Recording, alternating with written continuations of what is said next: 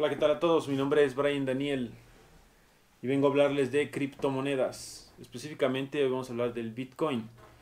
Ya es viernes, fin de semana, seguramente muchos de ustedes han de estar preparando para la peda o ya han de estar en la peda viendo este video. Igual y todavía no llega toda la banda, está medio aburrido y pues se ponen acá a pendejar en el Face. Pues terminen de ver el video porque es muy bueno, ¿eh? Voy a explicar cómo funciona el Bitcoin, pero no voy a entrar en tecnicismos. No voy a mencionar nada de los mineros, ni del hash rate, ni de, ni de las transacciones, nada técnico. De eso ya hay mucho en internet. Voy a tratar de explicarlo con una analogía. Vámonos al 1900, no, 1400, no sé, cuando fue la conquista de México. Cerca de los 1400. Cuando Colón llega a México con los aztecas, pues él estaba enfermo, ¿no? Tenía una enfermedad que se llamaba ambición o avaricia, llámenle como quieran, por el oro.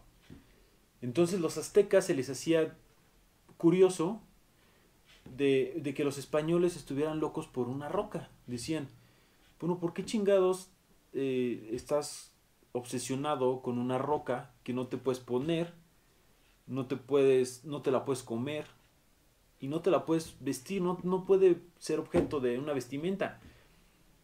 Y ellos no entendían, no lograban entender cómo chingados era que ellos estaban locos por eso. En ese entonces, los aztecas, su, ellos usaban como moneda el cacao, porque era un acuerdo mutuo de que el cacao, pues, la mayoría de las personas lo usaban. Entonces, ponían el precio en pedazos de cacao o semillas de cacao, no sé cómo funcionaba. El chiste es que esa era su moneda en ese entonces. Para poder entender cómo funciona el Bitcoin hay que entender cómo funciona el dinero. Bueno, ¿y cómo es que funciona el dinero? Para poder entender cómo funciona el dinero, tenemos que saber un poco de la historia del dinero.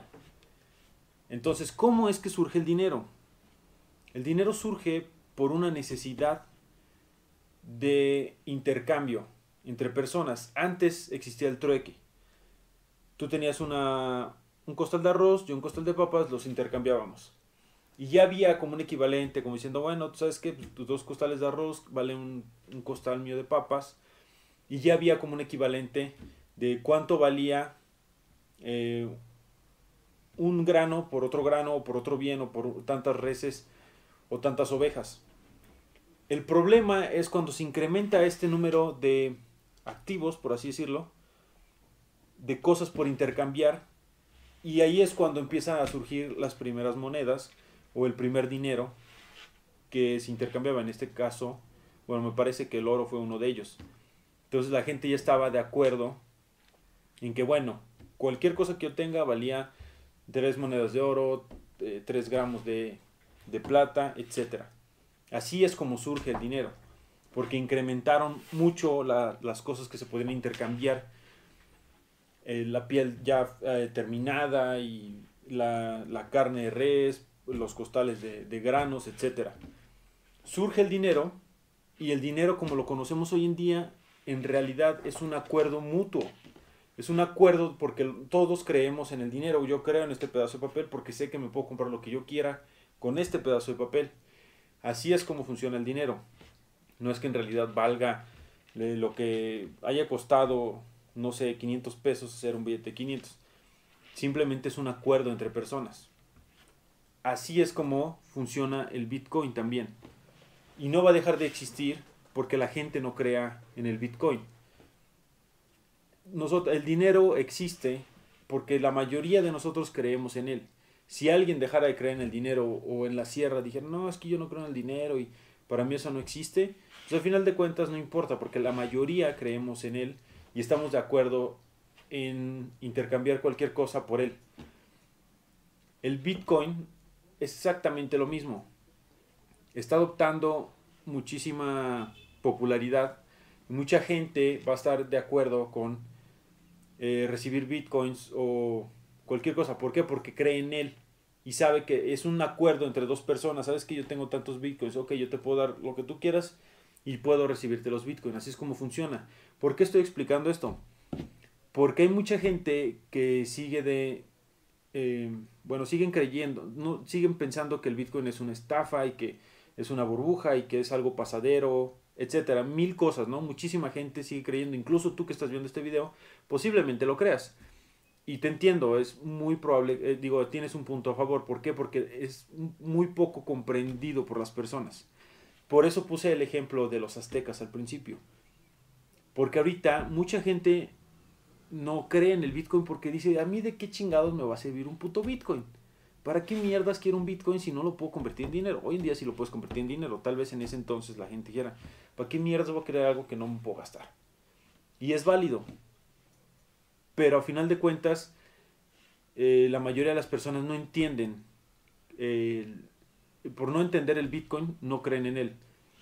Entonces estoy haciendo este video para que aquellas personas que no comprenden cómo funciona esto del Bitcoin y por ende no se meten o no se sumergen en el mundo de las criptomonedas o del Bitcoin, para que el objetivo es levantarles esa curiosidad, clavarles esa semillita para que investiguen, para que les entre esa curiosidad.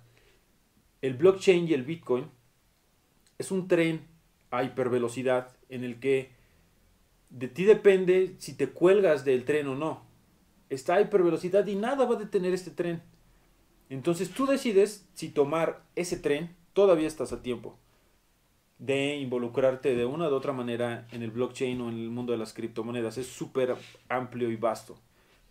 En un futuro, 10, 20, 30 años, cuando el blockchain ya esté totalmente desarrollado, no va a ser algo que, que lo tomemos en cuenta. Ahorita, por ejemplo, el Internet funciona con megas y gigas y hay muchísimo como infraestructura, pero tú y yo simplemente no sabemos qué hay detrás de él, simplemente lo usamos.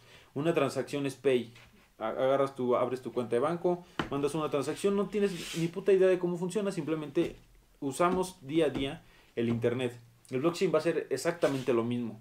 Te va a facilitar la vida, nos va a facilitar la vida a todos de cargar de, en cuestiones de documentos, ya sean personales, eh, de escuela, nos van a ahorrar dolores de cabeza burocráticos, toda esa mierda de hacer trámites y con el gobierno y con etcétera, nos va a facilitar la vida muy cabrón.